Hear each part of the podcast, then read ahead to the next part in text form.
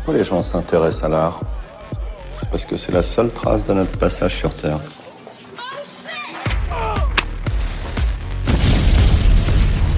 C'est beau mon chouchou.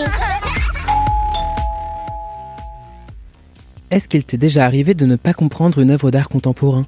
De rester bouche bée, insensible, d'être frustré car tu ne pouvais pas en percevoir les contours? Est-ce que tu t'es déjà dit que l'art c'était compliqué, flou, obscur, tiré par les cheveux peut-être Qu'on se le dise, l'appréciation d'une œuvre ne découle pas nécessairement de sa compréhension. On peut tout à fait tomber en amour d'un ouvrage créatif sans percer l'ensemble de ses mystères. En revanche, je suis persuadé qu'une partie du charme réside dans ces données qui gravitent autour d'une production artistique. Par exemple, les raisons de sa naissance, le message qu'elle dépeint ou le contexte dans lequel elle s'inscrit. Souffle chaud est né de cette volonté d'en savoir plus, tout simplement. Pour moi, ces rencontres sont des prétextes pour sortir du lieu d'exposition classique. Ça me pousse à me questionner et à engager des conversations, à élargir mes horizons, à prendre du recul. Au lieu de me contenter des murs blancs d'une galerie ou d'une série d'œuvres muettes, je pousse la porte des ateliers pour rencontrer les créateurs qui m'intriguent et m'interpellent.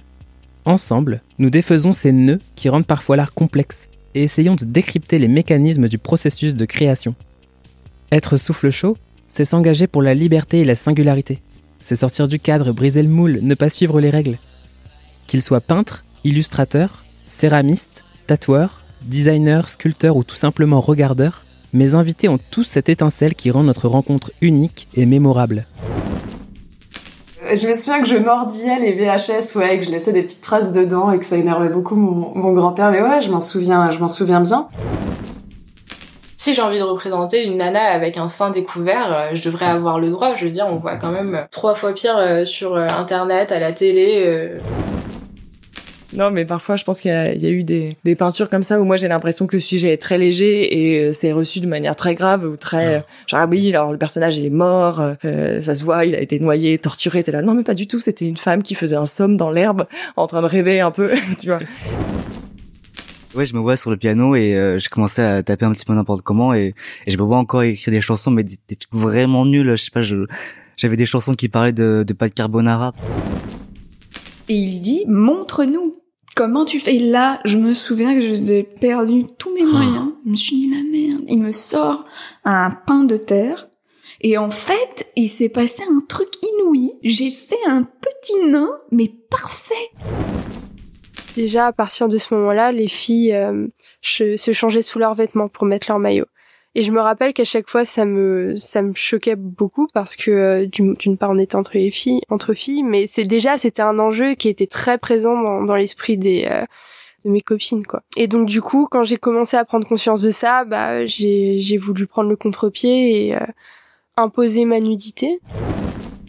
Le tatouage, c'était vraiment pour moi un symbole, hein, vraiment de euh, ok, je veux me réapproprier mon corps et je veux enfin commencer à l'apprécier. Donc j'ai commencé par un tatouage qui avait énormément de signification pour moi. Il s'agit d'une citation d'un auteur que j'adore, qui s'appelle Nassim Taleb.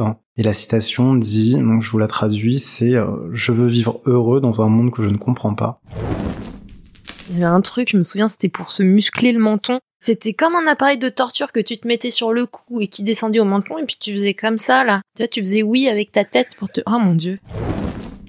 Parce que pour moi, à partir du moment où on met des mots euh, M-O-T-S sur les mots M-A-U-X euh, qu'on a à l'intérieur, on commence à les apprivoiser et à pouvoir euh, les guérir, les soigner, etc. Et là, l'autre jour, la pire chose du monde, euh, un mec qui débarque avec juste des pots de clémentine et qui la garde dans la main en mode petit plaisir. C'est la meilleure odeur du monde. il me la fout sous le nez. Il me la fout sous le nez en disant c'est incroyable, non, ça me rappelle Noël. Mais mais qui fait ça? Et ça me rend dingue. Il l'a gardé à toutes les stations et tout. Enfin, je comprends pas. Et vraiment, les gens en toute impunité vont te coller une clémentine sous le nez alors que c'est la pire odeur du monde. Où va le blanc quand fond la neige En fait, ça parle aussi de la disparition humaine. On ne sait pas où on va après, on ne sait pas d'où on vient, et finalement, faut accepter cette poésie. On passe par ici et puis on disparaît, on ne sait pas ce qui se passe, quoi.